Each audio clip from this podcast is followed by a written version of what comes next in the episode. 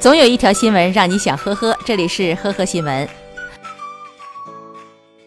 四月五号，湖北武汉的张先生在路上看到几名壮汉强行将一名男子塞入车内，路人上前询问，壮汉还恐吓路人不要多管闲事。张先生拍下车子的照片后，立马报警。四小时后，警方追上了嫌疑车辆。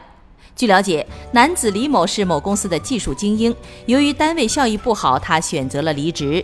这个时候，不少员工也跟着一起提出了辞呈，这导致公司无法运营。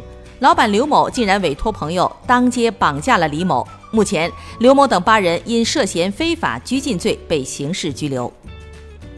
四月十九号，陕西西安交警在巡逻的时候，发现一辆面包车故意遮挡车牌。交警拦下司机以后，司机表示遮挡号牌是为了逃避限号。可是令交警哭笑不得的是，当天限行尾号是五和零，但是司机遮挡号牌的时候却没有把尾号零挡住，只是把最后一个字母 T 给挡住了。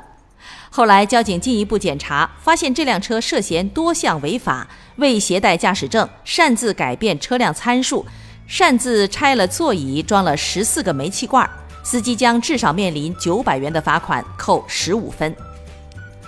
最近，黑龙江的小刘在微信上结识了一个女孩，对方自称是云南支教的老师，频繁互动以后，小刘产生了爱意，见女孩朋友圈号召献爱心，小刘就捐了五百元。收钱以后，女孩称自己生日，希望可以收红包。小刘马上又发了一千多元，没想到之后就被对方给拉黑了。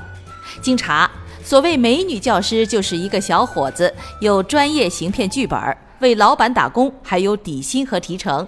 最终，警方成功抓获了九名嫌疑人，该团伙诈骗钱财近三十万，受骗的男性高达数百人。网友友情提示。朋友圈替爷爷卖茶叶的女孩不能信，支教献爱心的美女不能信，最近卖虫草还债的也不要信了。云南德宏的男子杨某在抖音上有一百六十多万粉丝，他经常发一些正能量和鸡汤视频，赢得了无数网友的点赞。然而，这位网上的知心大叔在四月二十三号却被抓了。原来杨某曾经是一位罪行累累的黑老大，他放高利贷，并且雇人暴力催收、敲诈勒索。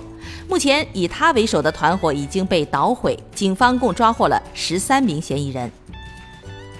深圳的杨先生工资卡里的工资已经连续两月无法取出了，他赶紧上手机银行查了一下，这一下可把杨先生吓了一大跳，他的账户余额显示为负九百九十九亿多元。不仅工资没有，还欠了银行九百九十九亿，吓了一跳的他赶紧联系银行，结果发现其实是自己银行卡被冻结了。